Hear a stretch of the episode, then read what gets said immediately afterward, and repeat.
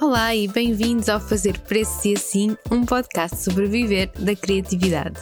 Hoje falamos com a Cristina. A Cristina é designer e freelancer há 10 anos. Vive em Liumil, no Conselho de Moimenta da Beira, em Viseu. E hoje vamos falar sobre viver fora dos grandes centros, como conseguir clientes e também um bocadinho, claro, sobre fazer preços e assim.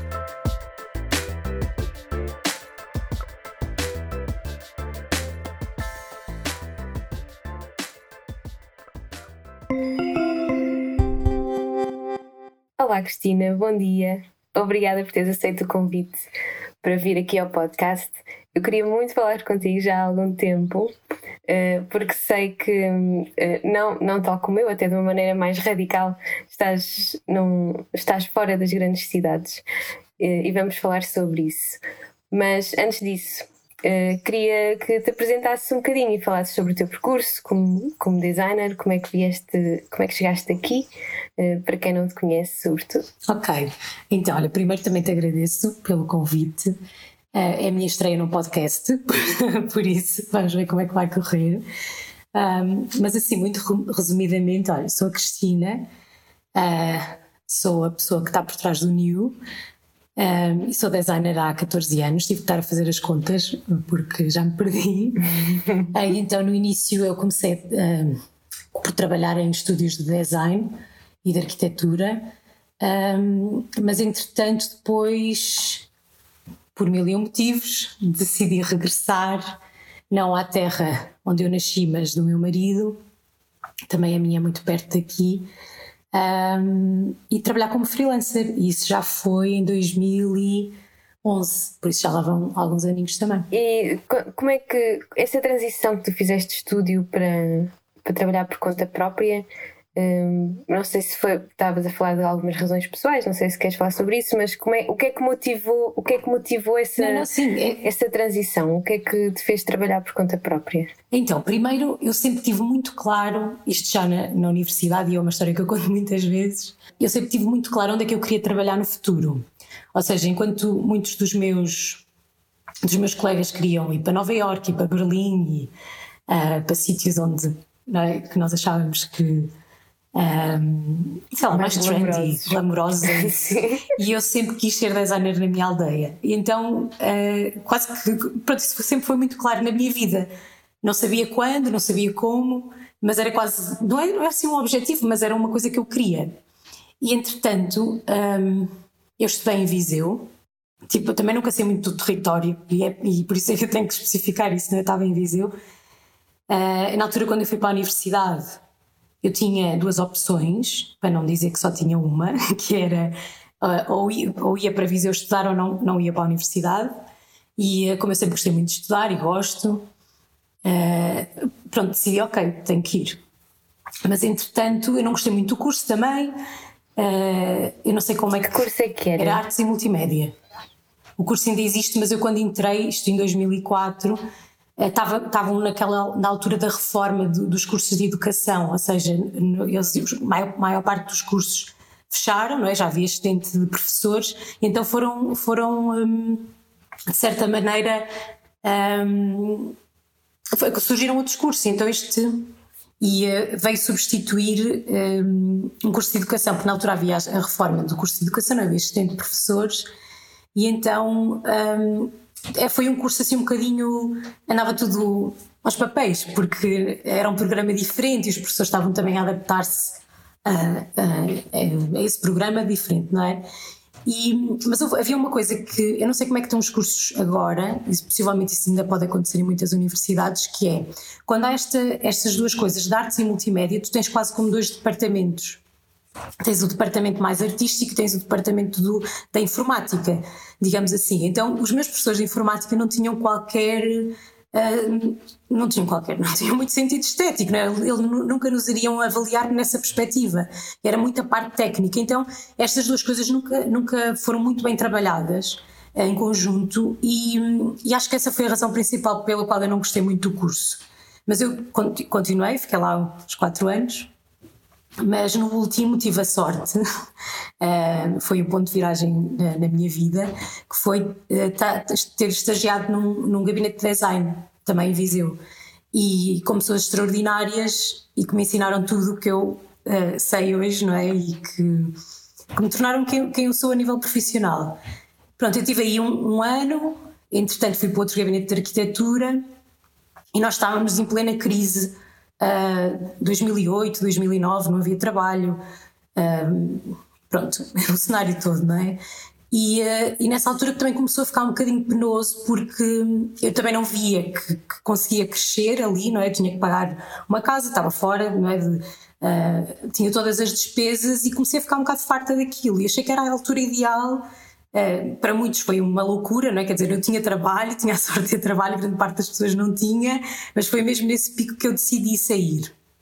E aí depois já regressei com, com o David, uh, que trabalhávamos hoje na mesma, no mesmo ateliê, o meu marido, que é arquiteto, Uh, e, e, pronto, depois regressamos os dois e, e, começamos a trabalhar aqui. Ou seja, eu não, eu não situei geograficamente, não, é? mas eu, eu, estou em, em Liumil, que é uma vila no, no Conselho de Moimenta da Beira, Distrito de Viseu. Pronto, depois viemos para aqui a fazer mil e uma coisas, mas eu sempre trabalhei como designer. Uh, porque depois, entretanto, comecei a trabalhar com, com uma Câmara Municipal, não de, no, no nosso Conselho, mas em Sernancelho, que é aqui muito perto uh, com quem eu trabalho ainda hoje. E, e pronto, então foi assim, sabes, foi um processo, quase como uh, eu estava predestinada para vir para aqui, mas um, não me arrependo nem um segundo daquilo que eu fiz. E, e, foi nessa altura que tu e o David criaram o coletivo de melhoramentos. Sim. Quando foram, essa fase, de, foram para, para aí em 2011. Sim. E, eh, eu conheci-vos ainda no coletivo de melhoramento. Sim, o meu, o meu marido ainda assina os trabalhos dele, ainda, ele ainda está dentro desse. Sim. Sim, e eu também, no fundo, não é? Porque apesar de eu ter o New, que é um, que é um projeto relativamente recente e que surgiu já noutra, noutra fase, um, eu não posso negar que aquilo que eu gosto mesmo de fazer, não é que eu gosto mesmo de fazer, porque eu não consigo distinguir uh, assim as coisas, ou seja, para mim é tão desafiante estar a trabalhar com uma influencer que tem não sei quantos milhares de seguidores, como estar a fazer o logotipo para uma loja de eletrodomésticos, por exemplo, não é? Uh, mas há, há coisas que, não, que, tu te sentes mais na, na, sei lá, é mais a tua, a tua onda, não é? E realmente trabalhar com, com uma parte mais cultural e aqui no território é assim o que eu gosto mesmo de fazer. Eu tenho essas oportunidades com, com a Câmara com quem eu trabalho, que realmente são trabalhos mais de design editorial, mas que, que eu gosto mesmo muito de fazer que me preenche muito. Sim, que são raros, um, são raros esses trabalhos sim. aqui. Sim, poder ter essa oportunidade vivendo aqui é, é, é muito bom. Uh, o que é que tu gostas mais em, em viver em, em Liu, Liu Mil ou Liu Nil? Liu Mil com M. Liu Mil. Liu Mil, sim. Uh, viver em, em Liu Mil, quais são as vantagens para ti de, de estar fora de um, de um grande centro urbano? Então, podia-te dizer que era a qualidade de vida, mas isso é muito relativo, não é? Aquilo que é para mim uh, uma vantagem sim. pode ser completamente indiferente para, para ti. Um, mas realmente eu gosto muito de ir, de ir ver mundo, de, de ver outras coisas, porque eu, apesar de viver num sítio rural, Uh, eu sou muito cosmopolita, não é? Também, e os meus, os meus gostos também são, por isso eu tenho essa uh, muita vontade também de sair daqui, mas um, eh, eu gosto muito de regressar. E é, engraçado que partilhaste uma coisa no, no, no, Instagram há uns tempos que era, não é que gostavas também muito de viajar, mas, mas regressar era. Sim, não há nada um, como a nossa casa, não é? Sim, é isso. E, e eu também partilho completamente disso, mas, mas a verdade é que aquilo que eu que eu gosto de mais de, de estar aqui. Também eu não sei explicar muito bem porque uh, tem muito a ver com essa, com essa questão do, do sentimento telúrico, não é? Que é aquilo que te, que te agarra a um sítio onde, onde te sentes bem, onde te sentes acolhida.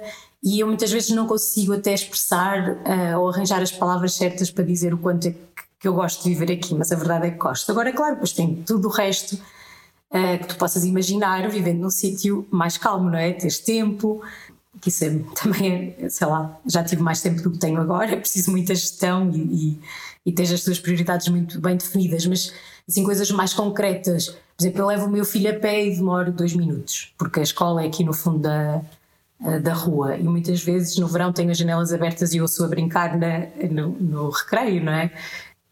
E depois há uma coisa que eu gosto muito, que grande parte das pessoas eu acho que não gosta, mas que eu acho muita piada, é conhecer toda a gente.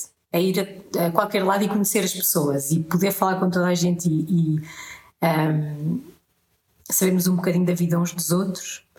Uh, e depois realmente Liumil é um sítio mesmo muito agradável para se viver. De um lado eu tenho uma serra muito bonita e do outro lado tenho uh, pomares de maçãs a perder de vista.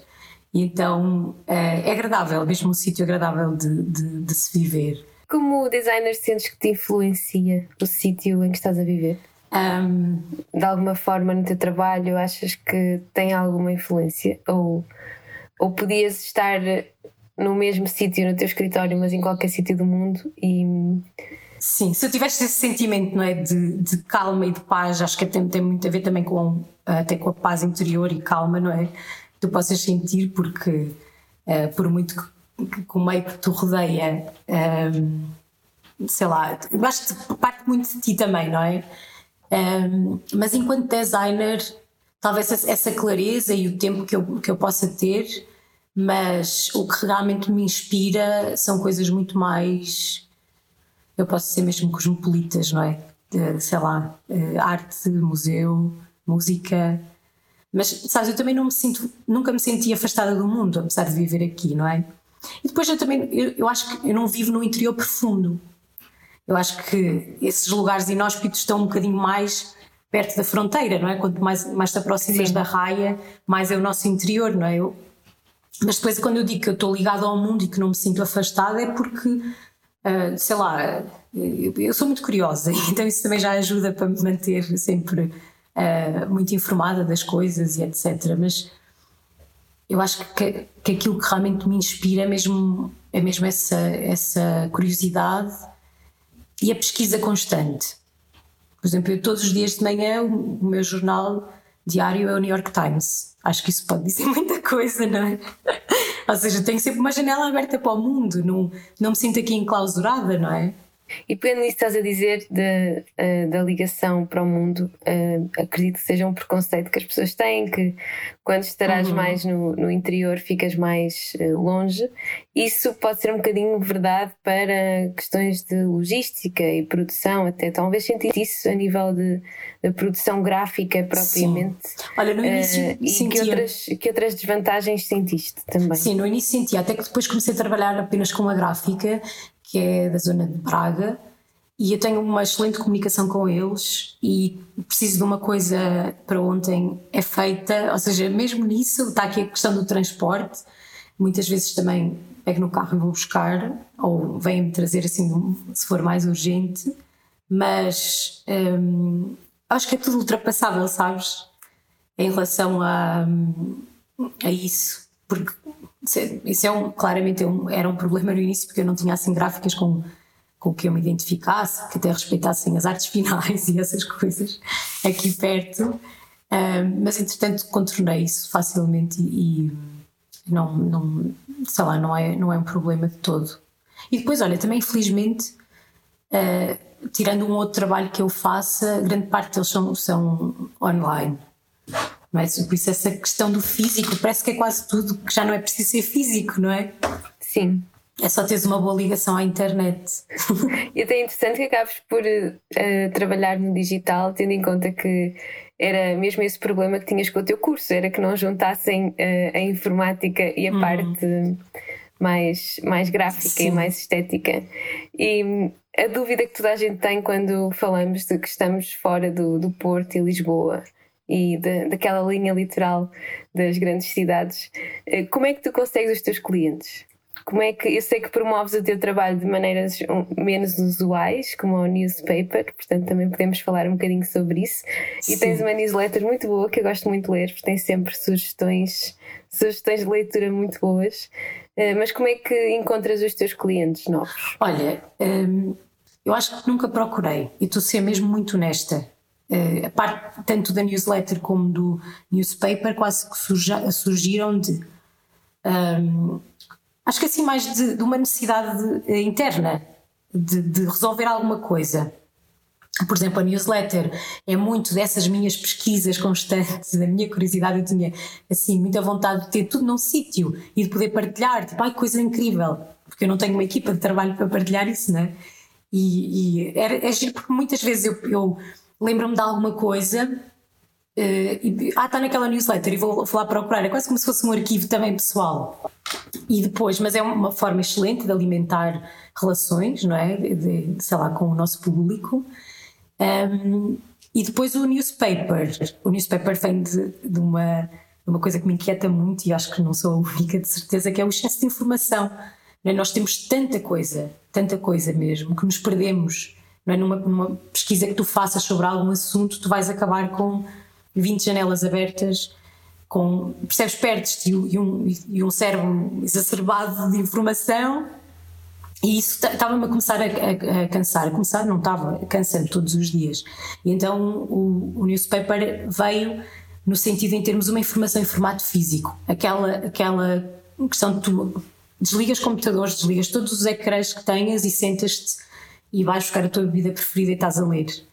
Uh, porque no fundo a informação que está no newspaper é uma informação muito digital, não é? Porque é, é disso que fala para marcas e sobre marcas digitais mas realmente o feedback que eu recebo da, da, das pessoas que compram o jornal é mesmo que ah, vou deixar aqui porque vou guardar para ler com mais calma. E eu espero mesmo que leiam, não é? Mas essa, essa queria trazer também um bocadinho, uh, ou levar isso um bocadinho aos outros, de vamos parar, vamos consumir informação, mas de uma forma mais mais consciente e aquela informação que te fica, que é, que é tão típica quando tu estás a ler um livro ou uma revista ou Uh, e depois porque também não há muitas publicações sobre o tema uh, em Portugal, não é?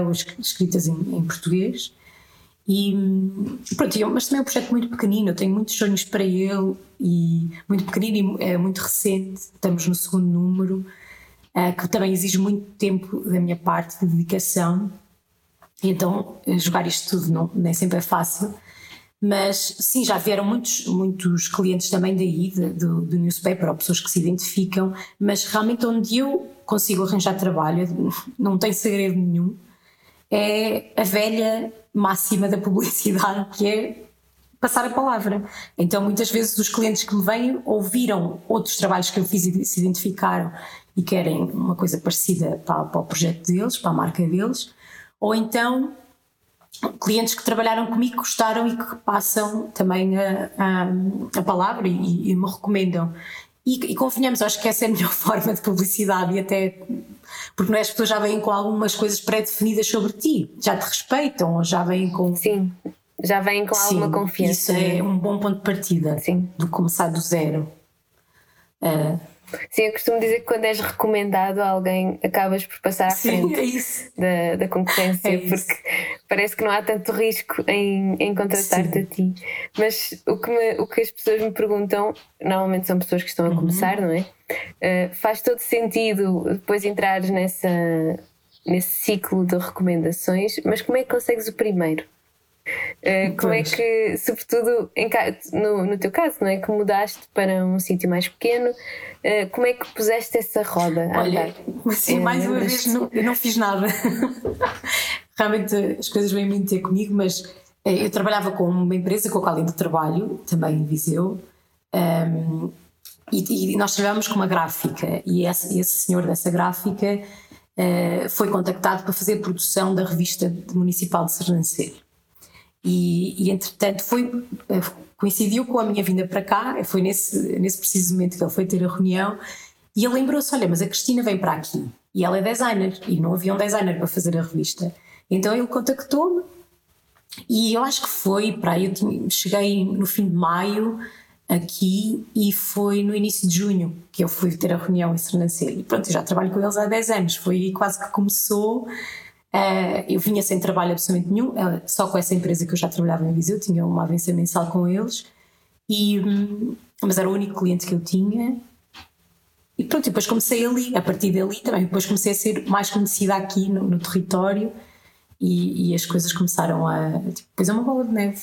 Por isso, no teu caso, foi fundamental teres, teres já esse percurso de. Sim de teres passado por estúdios uh, e depois teres, teres esse. Porque não foi. Acaba por ser um bocadinho por acaso, não é? Mas o senhor da gráfica tinha que saber que tu existes. Uh, então acaba sim, por ser essa. Sim, gostar de trabalhar comigo e não é? Toda sim, essa... sim, sim. Mas depois também. É uma recomendação história, informada, sim. não é? Há outra história que depois também houve um novo começo, no, já no New, não é? Quando eu comecei.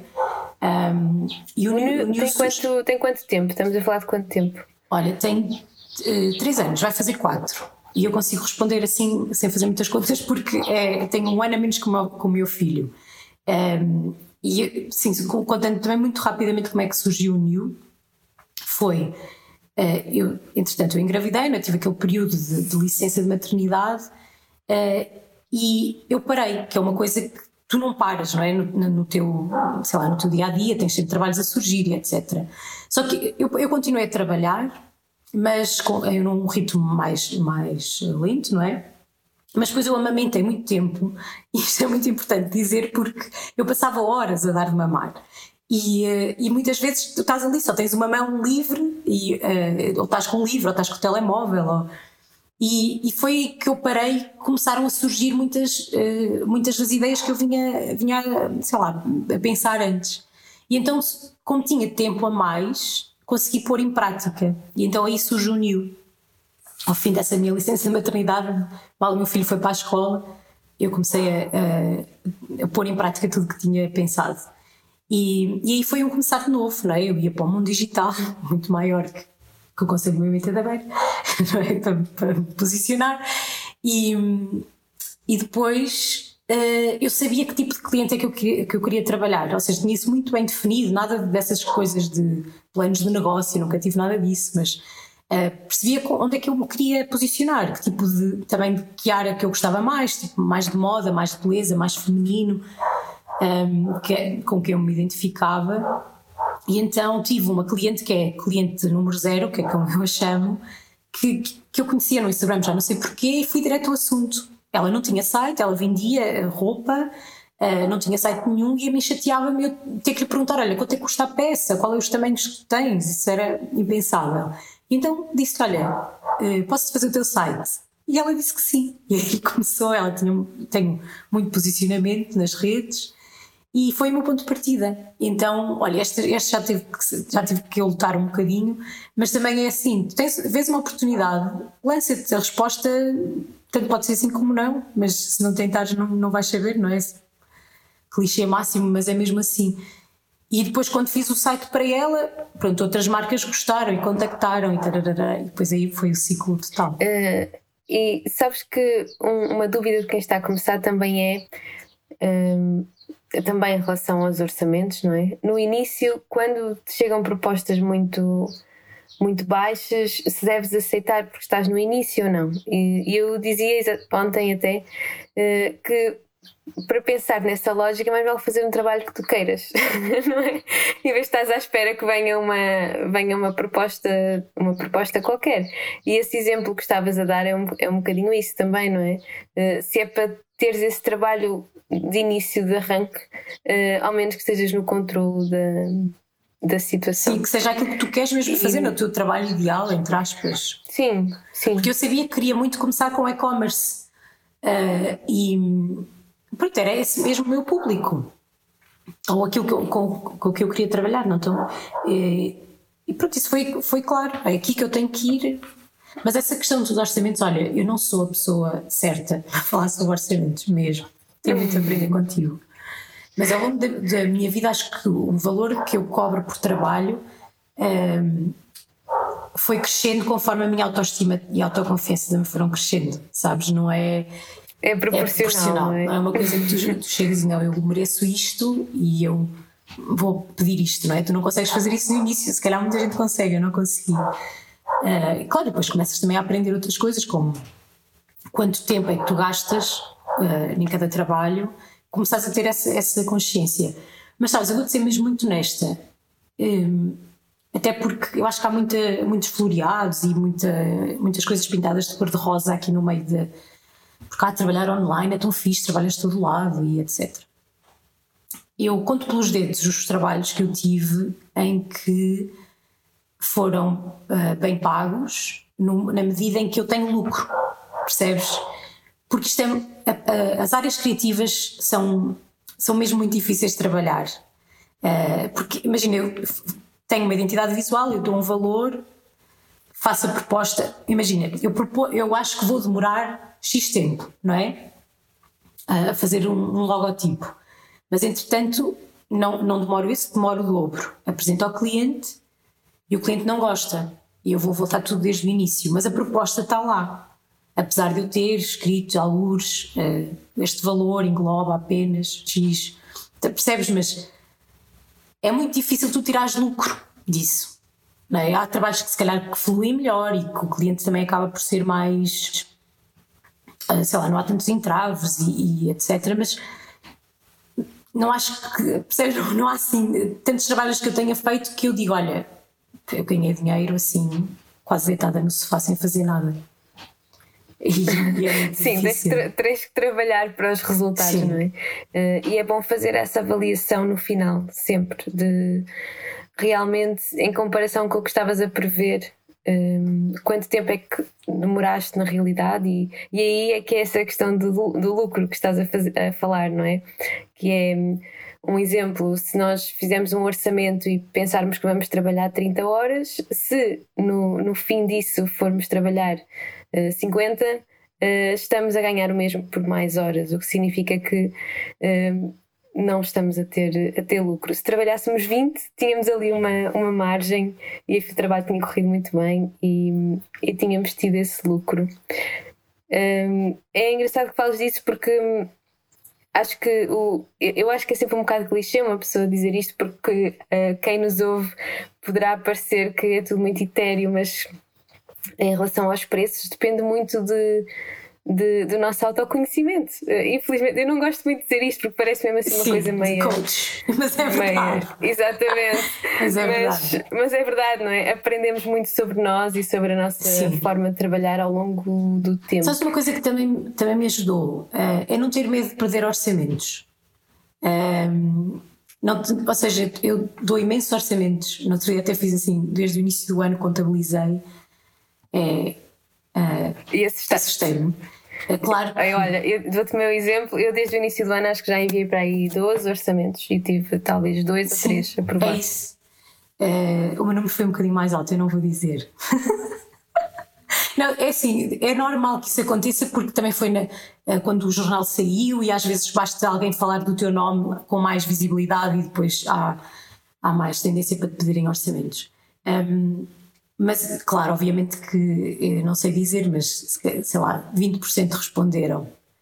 Um, e é um número muito baixo, mas é assim, eu não tenho que. Eu, houve um ponto de viragem quando eu disse: eu não vou ter medo de perder trabalhos, percebes? Porque não, eu, eu, não sei se sentes o mesmo, mas quando às vezes alguém só está a passar o briefing, já ficas: uau, eu quero fazer isto, já estás a imaginar tudo, e depois quando aquilo anda para a frente, sofres. Eu sofria imenso com isso. Uh, e deixei simplesmente. Foi um processo, não, não sei dizer porquê, foi um processo mesmo de, de, crescimento.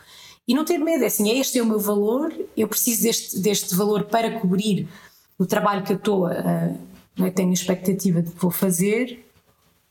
E, e, depois do resto do outro lado, uh, porque nem, nem, todos estamos no mesmo, no, na mesma situação, não é? E o dinheiro é uma coisa tão. Um, Uh, sabe, que é muito para mim, para ti pode ser pouco, não é? é? É, muito relativo. E depois também há uma coisa que eu vou aproveitar o meu tempo de antena para falar, que é um, as pessoas, quando criam um negócio, o budget delas para o design é muito reduzido. E eu vejo isso assim com muita frequência, mesmo quando têm dinheiro para criar logotipo e etc. E, e o site e, e por aí vai, pensam que é estanque, que é só ali aquela primeira vez, investem e, e pronto, e depois já são livres.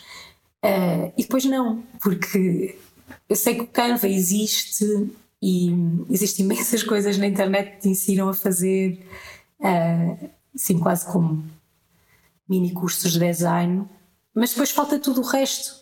E eu estou a sentir muito isso. Então, nestes últimos meses, uh, estou a sentir muito isso. Não há esse investimento as pessoas acham que conseguem comunicar marcas sozinhas uh, e depois quase assim, vejo o meu trabalho, o meu esforço inicial ir, ir por água abaixo, percebes? Porque tudo aquilo que tu pensaste para a marca não consegues continuar uh, a esforçar-te ou, sei lá, a trabalhar com uh, para esse crescimento. Depois as pessoas ficam por conta delas e, e dá asneira. asneira. Sempre. E às vezes, uh, porque não é só uma questão visual, e isso é que, que assim, no fundo também acho que é um bocadinho o nosso o nosso né, papel de designers educar, uh, se, se, tivermos essa, essa, sei lá, essa, magia para educar os outros, mas um, ehm, também somos um bocadinho culpados, eu acho, de, disto acontecer, porque depois as pessoas acham, ah, é só fazer um post bonito, ou só fazer um.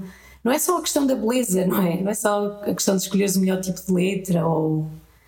Uh, tem, tem muito mais do que isso. Eu, eu voltava um bocadinho atrás a, quando estavas a falar sobre hum, o não ter medo de enviar orçamentos, uh, porque é um ponto mesmo importante. E eu percebo perfeitamente o que dizes, eu também fico muito deslumbrada quando recebo hum, propostas. Um, e até aquele, aquele erro muito de principiante de dizer logo sim, não é? sim. Não pode ser, é, é, é, é dar um passo atrás e pensar, sim. vou pensar, vou avaliar a proposta e depois, e depois digo.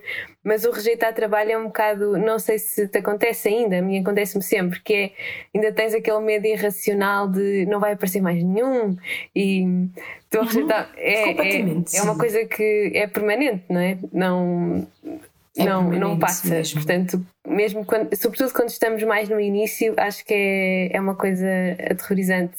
É quase. agarrar todas as oportunidades, Sim. não é? Mas depois é tipo, é, essas oportunidades quase que são tipo lenha para te queimares, percebes? Porque estás a dizer que sim, que sim, que sim, que sim, é, é impossível, não é? Porque só tens 24 horas por dia e muitas vezes a preços mais baixos que não. Que não não, te vai ajudar a ter lucros, nem, nem etc.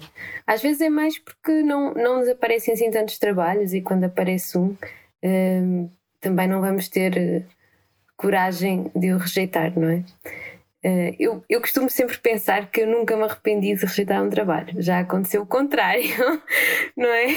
Já aconteceu o contrário mais, mais frequentemente. Sim, mas eu às vezes fico muito neste, naquele sonho de não, isto é incrível, vai ficar super bonito no meu portfólio. Estás ainda tenho muito isso. Já não precisas de portfólio, ou já não, não tens que trabalhar. Eu lembro no início, eu trabalhava para ganhar prémios de design, sabes? E as coisas tinham que estar impecáveis, porque tinha que estar, ou seja, tudo como manda a norma, com isso. Depois, com o tempo, fui deixando um bocadinho essa ideia. É assim, eu estou a dizer que queria ganhar prémios de design, mas eu nem sequer concorria. Mas estás a perceber a minha. Sim. Sei lá. Porque os concursos que... são caros, não é? Sim, tal e qual. São, são muito caros. E eu, na altura, saí numa data de livros, daqueles livros de.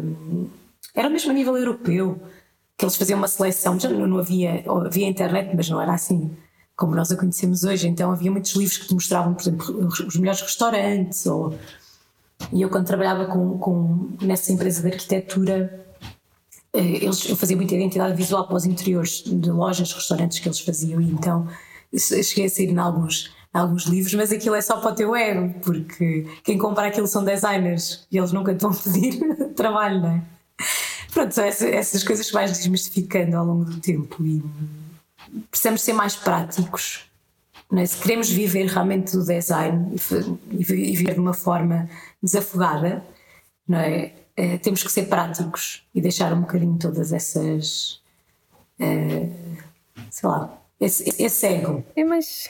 É, e às vezes é também combater, combater os nossos medos nessa coisa dos, dos orçamentos e de rejeitar trabalho. É, é o autoconhecimento. É o autoconhecimento. Sim. Falávamos há bocadinho. O amor próprio. Sim. Uma pergunta que eu costumo fazer um, a quem vem ao podcast, e normalmente é assim para encerrar o, o episódio, é como é que organizas os teus dias ou, ou as tuas semanas? Tens algum plano? Uh, estás em freestyle? Uh, Fala-nos um bocadinho disso. Olha, uh, freestyle dá sempre a geneira. Às vezes até posso estar um ou dois dias, mas nunca corre bem. Um, então agora, eu já, já usava o Notion, mas agora por tua causa voltei a usar e está-me a ajudar imenso, porque eu estava sempre entre algumas aplicações, entre hum, agenda uh, física, não é? Ou ter aqueles planos todos bonitinhos. Uh, mas eu acho que é uma tentativa e erro, sabes, de, de, ver onde é que te, te, encaixas melhor. E depois há alturas que aquilo funciona lindamente e depois passas para outra uh, porque deixa de funcionar. Um, mas realmente agora estou muito no Notion, organizar muito o, o, sei lá, os meus trabalhos, as, as tarefas que eu tenho que, que, que realizar estão todas lá. Mas olha, eu também não, eu não, não me sinto uma guru da, da organização, mas se eu posso dizer uma outra coisa que me tenha ajudado é definir sempre prioridades, mas realistas. Ou seja, eu faço sempre listas muito maiores do que, do que, do que eu tenho, do tempo que eu tenho disponível e depois vem a frustração. Porque quer dizer, se, é, nunca vais consumir, é humanamente impossível e depois tu ficas, ah, mas eu não risquei tudo o que eu tinha para fazer hoje. Então eu faço um, algum, eu li isto em algum livro assim destes best-sellers, mas agora não me lembro qual é que é. Mas, mas, dizia do género: no máximo tens de ter três prioridades por dia, no máximo dos máximos. Já quem dia que só tenhas que ter uma. É? Ou seja, tens ali aquilo, se riscas, vais para, para o próximo.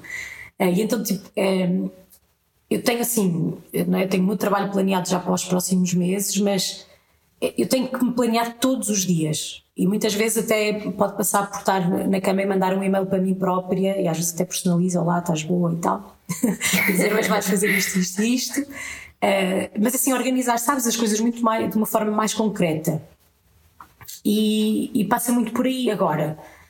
Uh, outra coisa que, eu tenho, que me tem ajudado imenso é o deep work desligar tudo, telemóveis, tudo que me possa uh, tirar o foco. Isso, isso, significa o quê? Que estás em concentração total? Concentração total, só? sim. Uh, porque é, acontece-me com muita frequência, imagina, eu tenho esse, realmente essa, essa, essas três coisinhas que tenho que fazer por dia, mas depois chega um e-mail com uma urgência, e nós já sabemos como é que são as urgências, não é? Ou toca ao telefone, ou não sei o quê e então eu tenho mesmo que, que, que, me afastar disso tudo, porque é normal que me vá cair um e-mail que eu não estava a contar, ou alguém me ligue. Não é só que se tu não vais fazendo essa. Uh, tirando essas distrações todas e te focares realmente uh, naquilo que estás a fazer, tu nunca vais produzir. E eu, durante tempos infinitos, esse, esse foi o meu maior problema. E depois estamos a falar de coisas que, nós precisamos mesmo de concentração. Por exemplo, quando estou a fazer um site, e já não é naquela parte criativa, mas mais até de, de pôr conteúdo e etc., aquilo demora horas. E tu não podes ter quebras, porque se tens quebras nunca vais acabar o site. Ou... E então são estas duas coisas: prioridades, definis bem as tuas prioridades diárias. Às vezes eu faço de manhã tenho que fazer isto, à tarde tenho que fazer isto para ser mais ainda mais concreto e ter esse, esses momentos de trabalho uh, profundos, não é? deep work profundos ou sem distrações. E depois outra coisa que é não trabalhar uh, ou seja, não estendes o teu, o teu, o teu dia de trabalho. Durante muito tempo eu também achava, ah, agora não faço isto, mas depois logo à noite compenso. Uh, e depois estás sempre a trabalhar, que também não é nada. Olha, depois não, não adianta estás a viver aqui, porque o tempo será a mesma coisa que estás a viver numa cidade super uh, ocupada.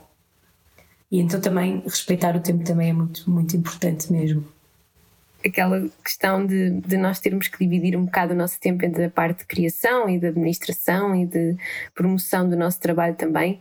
Tu tens alguma estratégia para dividir isso ou vais, vais misturando uh, as tarefas? Misturo, porque eu não consigo, não consigo dividir, não é? Mesmo esta questão de eu dizer eu não vou trabalhar ao final do dia, não vou ligar o computador é? Mas obviamente que, que, a ideia pode vir, ou, ou até estás num, a ler qualquer coisa e. É? Ou seja, não, eu não consigo distinguir essa, essa parte do trabalho efetivo e, do, do e da criatividade. Uh, e muito menos essa. Ah, agora hoje vou, vou, vou só estar a fazer, sei lá, a ver o que é que eu vou postar no, no, Instagram nos próximos tempos. Eu faço isso com frequência, mas não, sabes, não é uma regra. Até porque há alturas em que eu deixo de publicar porque já estou a ter uh, muita solicitação, muitos pedidos de orçamento e também preciso um bocadinho de pausa. Também exige muito do nosso esforço, não é? De, tipo redes sociais e etc. A nossa promoção do trabalho. Um, tentei focar-me tipo, de fazer a minha newsletter todas as semanas, isso é um ponto é, muito importante que eu não, que não abdico. Um, e agora o newspaper também três em três meses tem que sair, por isso, olha, já, já não tenho agenda para mais. Mas, por exemplo, em questão dos orçamentos, é uma coisa que eu faço para dividir. Uh, e isto ajudou-me imenso, que é, eu tiro um dia por semana, não é um dia, mas um bloco de tempo por semana e vou ver os orçamentos que tenho pendentes e faço, não é? Não, não é eu não chego a um orçamento e eu vou fazer no instante e envio, até porque não é preciso tempo a pensar, porque nem, eu tenho uma minuta já né, pré-definida, mas uh, todos os trabalhos têm especificações diferentes, então deixo pensar um bocadinho mais e isso já nos, já nos rouba tanto tempo também. É? Sim, mas é mais fácil fazer em bloco, não é? Quando há vários, Sim. quando tens muitos pedidos. Porque também não estás. É, acaba por ser uma distração se fores interromper o que estás a fazer para enviar aquele orçamento. Sim, das vezes que eu fiz, assim em cima do joelho, corre mal. Ou peço dinheiro a menos, ou sabes, não, tipo, tens mesmo que pensar, aquilo não, não é mecânico. Cristina, acho que chegámos ao fim. Passou no instante. Passou rápido, é verdade, mas uh, acho que estamos com um bom tempo. Uh, obrigada por teres vindo ao podcast. Sim, obrigada eu, mesmo pela oportunidade. Obrigada. E até breve. Sim, até breve.